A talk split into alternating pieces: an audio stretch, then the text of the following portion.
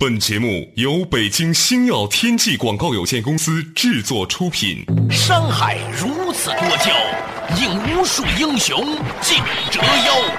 数风流人物，还看我是梁冬。大家好，我是吴伯凡。两个男人孕育五年，梁冬、吴伯凡帮你坐着打通经济生活任督二脉，东吴相对论。好戏马上开场。坐着打通经济生活任督二脉，大家好，欢迎收听《东吴相对论》，我是梁东，对面的依然是二十一世纪商业评论发行人吴伯凡，老吴你好，大家好。我们这个节目稍停了一两个礼拜，因为呢各自忙哈，实在对不起大家。马上呢现在重新开始。最近呢这一两个礼拜里面呢，其实我在忙碌的过程当中呢，偶尔得到了一本书。你知道我在特别特别累的晚上，我仍然愿意看。它是个什么书呢？它是一本讲超物理的书。这个作者呢叫做加莱道雄啊。他写了一本书叫《超越时空》，很有意思。封面里面引了一小段话，他说：“我常想，我们就像自鸣得意的在池中游的鱼，我们的一生就在自己的池子里度过，以为我们宇宙只包含那些看得见、摸得着的事物。”他是个日本人，后来在西方学习现代物理啊，就是超现代物理。那么这个加莱道雄呢，他说他小的时候呢，有时候看那个鱼，可能他在想说这个鱼呀。也有一些鱼的科学家，他们经过了一辈子研究呢，就知道了这个水池里面的长宽高啊，他们的运动速度啊，他们的重力的关系啊，等等等等。嗯。但是如果有一天有一个鱼科学家被人抓出来离开了水面，嗯，而且他看到了或者听到了人们讲话的东西的时候呢，他就会吓死。然后呢，他回到这个池子里面的时候呢，他就才意识到他的池子是多么小。他说：“反观我们人也是一样的，我们人呢总是活在我们所看到的这个世界里面，我们以为很多东西是客观存在的，或者是不言而喻的。但是有可能我们的很多的困境也有基于此。”嗯，哲学家尼采有一句话说：“我们的眼睛就是我们的监狱，我们的眼光所到处就是我们监狱的围墙。”对，有时候你看到的东西。你拥有了，你知道了，但是你的眼光的尽头，你不能看到的东西，那也就是你的围墙了。一个鱼，它在一个鱼池子里头，它不会有监狱的感觉啊。它如果是，它觉得挺自由的，啊，就挺自由的。如果是在一个大一点的鱼塘里头，他更是觉得很自由啊，是吧？这个庄子讲的这个那望洋兴叹呐。就有很多的那个寓言故事都说明这一点，就是说我们很多时候都以为我们看到的世界就是全部的世界。那这本书里面的《超越时空》里面，他还举了一个例子，很有意思。他说，如果这个世界上有一个二维国家，所有的人呢眼睛呢都是二维的，他们只能感受到前面后面，但是没有高没有所谓深度的概念。我们是三维空间嘛，它是二维的。有一个人呢，他在一个圈子里面，他总是走不出那个圈子。但如果有一个人像我们这样是有三维的，把这个点拎出来，拎到超越了那个圈子的时候呢，一下子他进入一个完全没有障碍的地方。这就是说，我们以前做过一个小的试验，用纸啊卷成一个锥形的，嗯，这么一个形状，让蚂蚁在上头爬，嗯，它不停的这样爬，每一次它都认为自己在进入到新的领域，嗯，他其实爬来爬去，最后还是在这个上头。他自己认为是在按照他的维度，按照他的世界观，他在移动，但是他始终最终实际上是没有移动的嘛？对，呃，我们为什么讲这个事情呢？其实我们发现这种局限呢，几乎发生在所有领域，包括我们自己身上。对，这种局限其实还有一点就是说，包括你看到的东西，有时候你反而。你只有反观自身，你才能看到你自己周围的全部的东西。嗯嗯。所以麦克卢汉说：“我不知道世界上谁最先发现了水，嗯但肯定不是鱼。”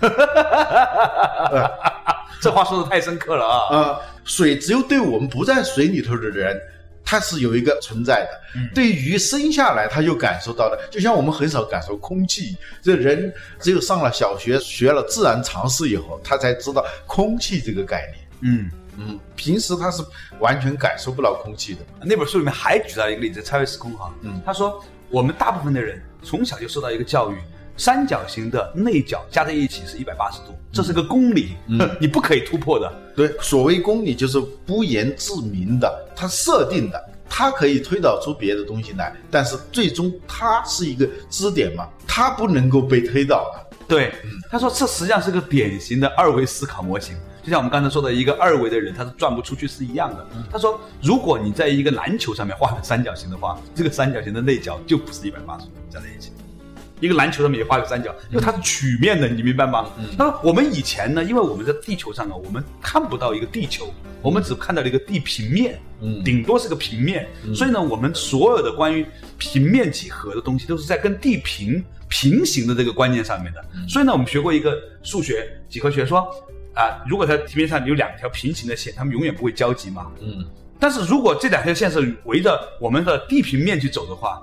它一直走，像两条经线，它是平行的，最后它会会到一个点上的，因为它是在一个球面上的。那我们为什么没有产生一种对球的看法呢？是因为我们一直像一只蚂蚁，一个很小很小的蚂蚁活在一就在那纸上爬嘛。你对对对对，你不知道那是个锥形的。当你跳出了地平面，你站在很高很高的高度，像庄子的《逍遥游》哈，十万英里以上。你来看这个地方的时候呢，哦，你就要看到原来它不是一个平面，它是个球啊。这个时候呢，你对很多事情的看法就不一样了，因为你跳出三界外，三界嘛，三维嘛，不在五行中，所以这个事情就给我带来了很大的启发。就这两天，我每一天碰到一个困难的时候，我都在想，是不是因为我的局限，我站在我现在这个能看到的地方，所以我觉得我不能跳出来，所以我觉得这个是个死结。甚至因此，我那天在看那本书的时候，我有一个突发奇想。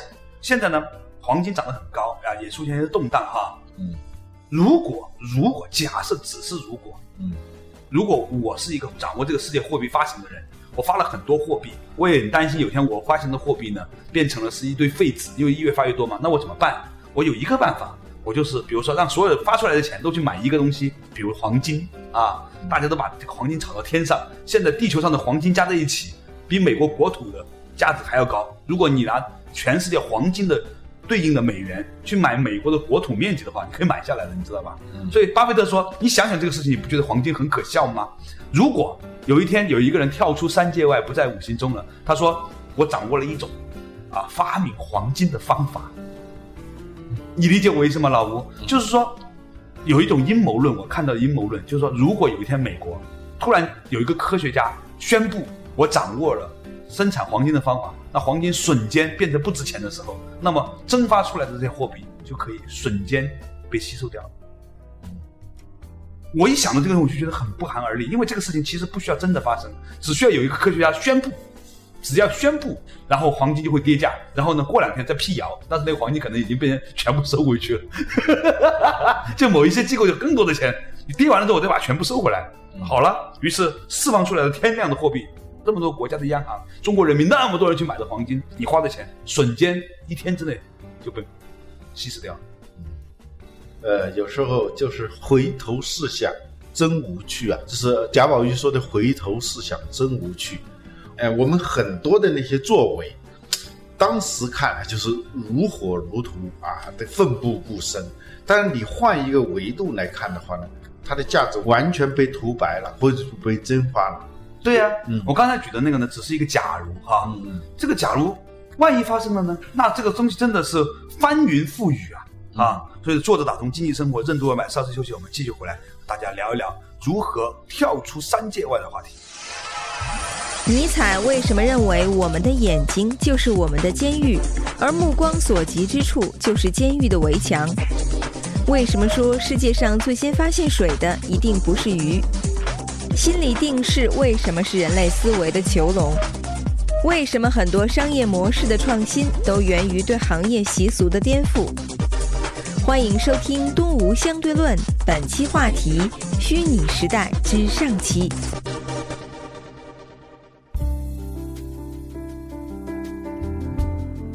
作者打通经济生活任督二脉，大家好，欢迎收听《东吴相对论》，我是梁东，对面的依然是二十一世纪商业评论发行人吴伯凡，老吴你好，大家好。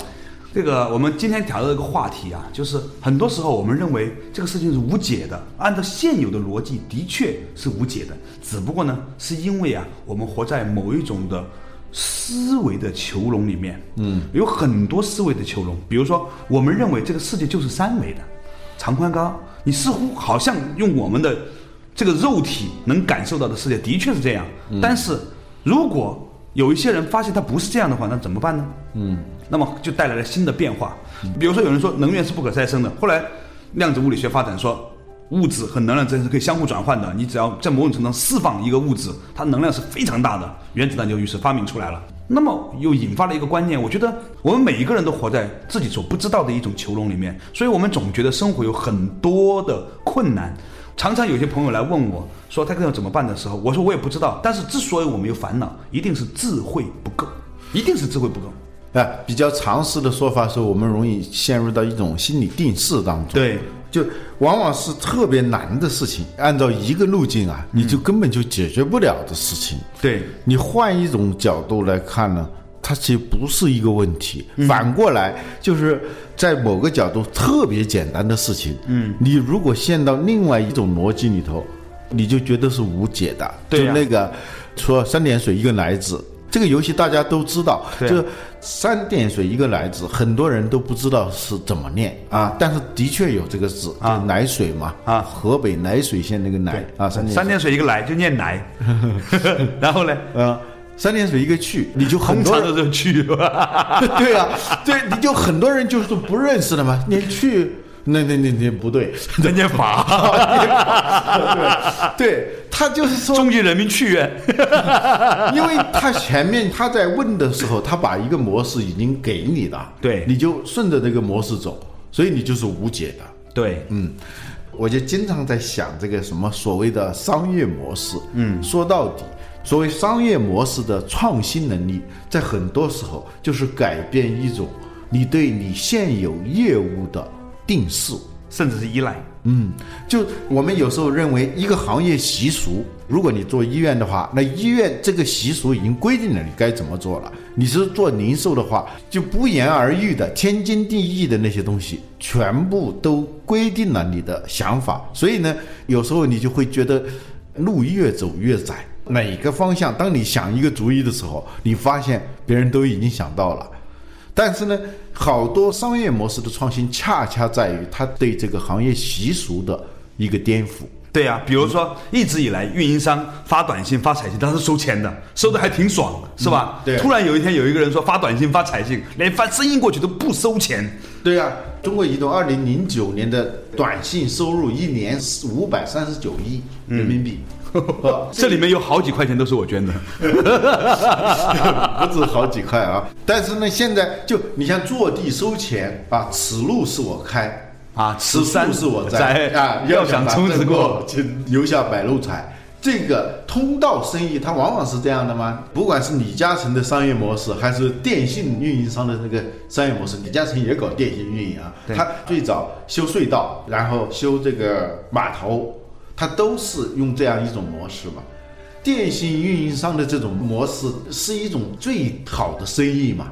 我先把它修到这儿，源源不断的，总有人要往这儿过隧道的。你所有的货物你都要从马路上走啊，你要打电话，你要发短信，你必须要经过我这个通道，你一个不留的都要给我就收钱。哎，现在问题就来了嘛，现在电信运营商这个模式就是。叫什么？白天你见到鬼了？嗯，就是这这这，哪有说不收钱的呢？是吧？就像微软的商业模式，它就是卖软件。你要一个什么软件？我卖一个光盘给你，你就把钱给我。他就想不到说还有这么一种公司，他不用我的产品，不给我钱，我还能赚钱。这对他来说真是见了鬼了，是吧？对呀。但 Google 就是这样的嘛。对呀。嗯。最近最热的就是这个微信收不收费的问题，你怎么看这个问题？这个事情，我认为哈，首先的确，腾讯动了三大运营商的奶酪，而且动的不小。尽管他在努力的想保持低调，天天说，哎，其实我们没有意打击你，我们也不想做运营商。但事实上来说，因为微信的出现，三大运营商，尤其是中国移动，在短信和彩信方面的收入的锐减。我们自己的体会也是嘛，过年的时候你都不发短信了嘛，对吧？你这是群发微信吗？这里头我看他们那个语气很有意思，一方面呢就是有点儿恼羞成怒，哎，就很不高兴，你已经触动了他，最后就忍无可忍，不能再忍的地步。对呀，你要革我的命了，我。对，但是呢，他作为这个老大的形象，他又不好太发作，就极力的抑制着这种恼怒，甚至是愤怒。这边呢，就是尽可能的，就是表现的特别谦和谦卑 但是彼此之间都知道最后那个底牌是什么啊？是开始要动刀子了，叫图穷匕首现啊 啊，就已经到这个地步了，你还要保持那种温文尔雅，那个时候大家的那个表情都很尴尬。事实上是这样的，如果真要收费的话，我觉得也是腾讯把钱给运营商，然后呢，他不向消费者收费。为什么？因为腾讯在过去这么多年呢，发展出一种很强大的能力，就在免费之后，它还能把钱收上来的能力。比如说，我先让你用免费用 QQ，但是呢，你得空间你得装扮一下吧，你得收钱。然后呢，你建个 Q 群啊是不收钱，但是就加很多个人在里面 Q 群，对你得收钱。这个东西是腾讯很厉害的一个东西，连微软都没有发展出来的。对啊，这个电信运营商，他从第一天我们用手机的第一天，你发一条短信，我就收你的钱，天经地义。对啊，消费者也认为是天经地义。你用人家的东西嘛，他解决了你的问题，你肯定要给他收钱。腾讯的商业模式，它是一种典型的免费商业模式嘛，就是通用性能免费，嗯，特权性能收费，嗯，是吧？实际上这个模式并不是互联网的。基本上，人类的生存其实也都是遵循一个免费的商业模式。怎么说呢？就是说，其实我们就基本的生存那些都是不需要钱的。尽管很重要啊，对，最重要的空气啊、阳光。啊，这两样东西，水啊。对，这个太阳是整个自然界的能源供应商，它从来没给我们收过钱，是吧？对往往收钱的是什么？我们需要花钱的那些东西，往往其实是对我们的生命并不是那么重要，但是对我们的面子啊，对我们的身份啊，或者说我想过得好一点，在平均水平上过得好一点，那你就要出钱了，嗯啊，这种免费的商业模式在互联网时代呢，它变得很普遍了，而且几乎是所向无敌，用这种方式。对，以前杀毒软件是要收钱的，嗯，后来出现了一个免费的不收钱的杀毒软件，嗯，所向披靡，嗯，以前你发短信是要收钱的，突然有一个人说发彩信都不要收钱了，发声音也不要收钱了，这很可怕呀、打电话、打视频电话都不收钱了。回想差不多是五六年前吧，对。几大运营商在做那个三 G 的广告的时候，一个最大的噱头就是三 G 电话。可以打视频电话，可以看得见对方。对呃，这是他们能够想象的唯一对三 G 的最大的想象，对就是视频电话。对他根本没有想到别的。当你用一种旧习俗来想象一种新的事物的时候啊，你的视野其实是被大大的限定了，就像鱼在水里头一样。而且你最要命的是，你不知道这种限定何在。所以新事物出来的时候，对于那些强势的在位的企业。啊，在位和在野啊，他们都是在位企业。对于那些强势的在位企业来说，他们往往是按照一个原有的模式来想象一种新的东西。对于一个鱼来说，一个人怎么可以没有鳍呢？你没有水你怎么办呢？嗯，他都会这样去想这个问题，是吧？嗯所以呢，要做着这个打通经济生活，任督二脉，东吴相对论。微信会革电信三大运营商的命吗？虚拟运营商和传统运营商有什么区别？虚拟化和公用化为什么将会是很多传统企业的发展方向？什么是人类生存的商业模式？为什么说人类即将迎来靠想象力和设计创造财富价值的时代？欢迎继续收听《东吴相对论》，本期话题：虚拟时代之上期。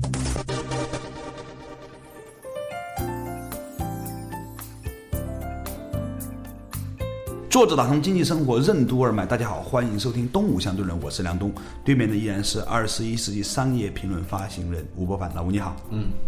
之前呢，我们探讨的一个话题啊，就讲到是说，我们常常活在了一个自己的惯性里面。以前我们靠什么活，我们就习惯了，认为这个东西是天经地义的。突然有一个人不按照这个牌理出牌的时候呢，我们就觉得很不知道该怎么办了。比如说，在最近的微信和三大运营商这个事情上来说，你就会典型的发现，突然有一家公司，他在干着运营商以前干的事情，而且呢，似乎要在革运营商的命。这个事情呢，其实大家都不好意思讲。但事情摆在这，大家都知道，是吧？所以我们也就讲一讲来看。其实哦，现在你知道吗？在国外已经不是说运营商和提供各种服务之间的关系了，连运营商也出现了所谓的虚拟运营商。你看国外有好多个电信公司，但是不是每一个电信公司都要自己搞那么多基站的？嗯，他可以跟别人租这个相关的讯道啊、通路，然后呢，他透过他的组合。设计定价、品牌运营以及产品的规划，所有产品就是各种的打包了啊，各种套餐算出来中间的差价，去用智慧赚钱。嗯，这个虚拟运营商啊，大家听起来可能现在还有点陌生啊。嗯，其实很多行业它都是从实体到虚拟的这样一个过程。对，比如说现在甚至出现了虚拟的。汽车制造商，嗯，甚至出现了虚拟制造，嗯，你最早的汽车，它就是从头到尾一直这样做的嘛。像福特，最早它是从产业链的那一端一直到这一端，全它自己做的，从田间到餐桌，啊，全产业链整合。它是从矿山到汽车公路，对，它全部要做的，对。矿山，然后就炼钢铁，钢铁完了之后做零部件，零部件然后再做汽车，然后再做销售店，以所有的他都来做。后来这个产业逐渐发展的时候，就很多厂商他只做其中的一点就行了嘛。嗯，现在无非一个设计，一个发动机，这两个东西对是核心的东西啊。连发动机你其实都可以外购的。对啊，好多厂商它其实就是一个设计。连设计都不做也可以外包啊？对，贴个牌儿。设计公司现在有专门的汽车设计公司。对呀，那个中华汽车刚出来的时候，我惊为天人呐！中国人能干出那么漂亮的汽车，我觉得设计的挺好看的。嗯，他其实是因为找了一个意大利公司帮他做设计嘛。对，哎呀，理论上来说，你搞一个 LV 的香水也不难的。你到法国有一些香水小镇，什么味道、什么香水都配给你了。嗯，那个时候我们在中欧去那个考察德国的汽车工业，去到这个保时捷，保时捷那个公司哈，那些人长得都不像一般的汽车公司的人，都长得像麦肯锡的人，我觉得很奇怪，都穿着阿尼玛的西装哈，哎，我 就觉得很奇怪。我说，哎，为什么你们是这个样子呢？后来发现呢，这个保时捷公司啊，他们也把自己定位成叫咨询公司了。嗯，它整个产业链从生产到设计到组装，它全部都是委托不同的合作伙伴，但是。他这个咨询公司什么呢？帮助每一个环节上的人都按照他的那个标准去做，这样的话他衔接的好。他其实扮演的是一个衔接、一个焊工的角色。对，所以他们其实更像一个咨询公司。嗯，两个正他其实已经在虚拟化了。对啊，我们说的虚拟运营商，其实就跟传统的这种电信运营商最大的不同，就是他没必要拥有这个实体的这种网络啊，这种主干网。啊，然后一直到基站，所有这些东西，过去做运营商，你要天经地义都要这么做的嘛。嗯嗯嗯。但是这种虚拟的运营商，我只是切出了其中的一块，我来把它做到最好。嗯。这样呢，就有的呢在切这一块，有的切那一块，所以这个产业最终呢，它就是变成了一个，就是虚拟的厂商越来越多的，嗯，实体的反而是越来越少，甚至是变成了它就是公用化。就是公用事业，像这个自来水，嗯，像这个煤气，还有部分的就高速公路，它都是属于公用化的。我们是记不起它的品牌的。你们家用的什么牌子的自来水？不会这么问，是吧？它就是变成一个谁都可以用的最初的初级的产品。这些东西都应该政府干，这不赚钱啊。但是呢，保护民生的政府干，挣钱的事儿政府都不应该干。对，是啊。这个运营商最后也应该是走这样一条道路。你办企业，你总得要用水吧？对，你总得要用电吧？对。所以现在很多人都说要搞自己的什么网站。我说你搞什么网站？你这开个博客、开个微博、开个微信，都有公共平台，你做的能比微信做的好吗？所以现在很多人还在考虑做自己企业的网站，简直是死丢皮，对吧？那是毫无意义的一件事情。你知道维护一个网站，那个从网管。到服务器这些东西得多多复杂吗？嗯，云计算了啊，它其实是有一点点向这个虚拟化和公用化的一个方向发展。所谓云计算资源，其实它变成了一种公共资源。就像最早我们用电的时候，是每家每个机构每个企业都恨不得买自己的发电机。但最后电网出来的时候，我们就没必要这么做了嘛？对啊，以前还有银行，现在越来越多，大家可以百度一下，叫影子银行。嗯，就是他透过设计一些杠杆，设计一些产品去套利，他也能够赚到以前银行赚的钱，但他不需要自己搞一个网点，他甚至可以透过所有的银行去发售他的产品。对，所以他就有一点跳出三界外。不在此门中了。所以叫诸法空相。嗯，对。你想想这句话是很深刻，现在我们以前不理解的。怎么才能概括这种实体和虚拟之间的那种关系？就是用这个《心经》里头的话：“色不异空，空不异色，色即是空，空即是色。”啊，以前的全是顺口溜。这 里现在所谓的色就是有重资产的，空就是轻资产或者没资产的。对啊，色呢就是呃有重量的，空呢就是没重量的。嗯你现在发现呢，没重量的等于有重量的。有重量等于没重量的，他们还可以互相转换。比如运营商这个事情，嗯，我听说啊，在美国啊，还有很多航空公司，它都可以虚拟的。几年前我听一个人说他要办航空公司，吓我一跳。但仔细一想，其实它不就是个资本运作嘛？对啊，他租几个飞机嘛。比如说春秋航空啊，这家公司就原来呢，它是一个旅行社，对，就春秋旅行社嘛。对，最早是一个铁皮屋，在这个街边。招揽那个游客的啊，八达岭长城卖那种票的是吧？但后来呢，他逐渐逐渐的，就是他业务越来越大，成了一个很成型的一个旅游公司。当他做旅游公司的时候，他肯定要包飞机。如果他的客源足够多的话，他就要包飞机。后来他才明白，哦，原来我干嘛要包飞机啊？他们的飞机也是，也是从别人那租来的。对，等于是又租了他一次。对呀，我干嘛不二房东？对，我干嘛不直接去租一架飞机，我自己来运营呢？这就成了春秋航空啊。当然后来他也有自己的飞机了啊。这里头就是这叫借假修真。嗯，对，是吧？